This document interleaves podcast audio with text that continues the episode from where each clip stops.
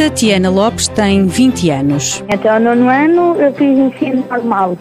Depois fui fazer o 12 na Escola Profissional de Hotelaria para, para o setor alimentar na Pontinha. Escolhi esta hum, profissão de hum, restaurante e bar. Achei interessante, gostei.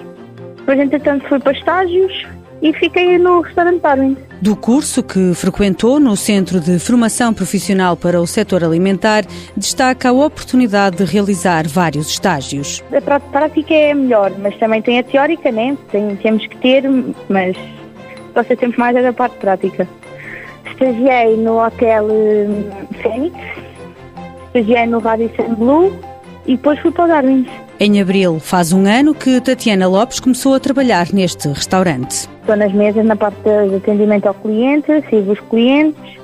É, é, muito fácil, é muito fácil. Se uma pessoa for extrovertida, é muito fácil. A experiência está a ser muito positiva. Acredita que fez a aposta certa. A maior parte das vezes, eu já reparei que na, naquela escola, a maior parte das vezes as pessoas que acabam os cursos ficam logo empregadas.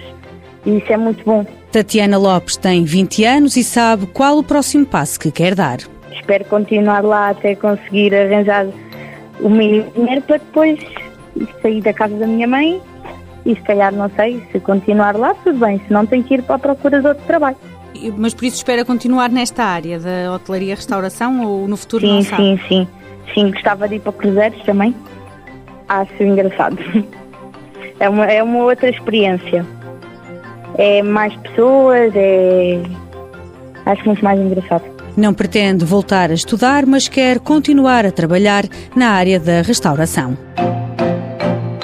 Mãos à obra. Com o apoio da União Europeia, Fundo Social Europeu, Programa Operacional Assistência Técnica.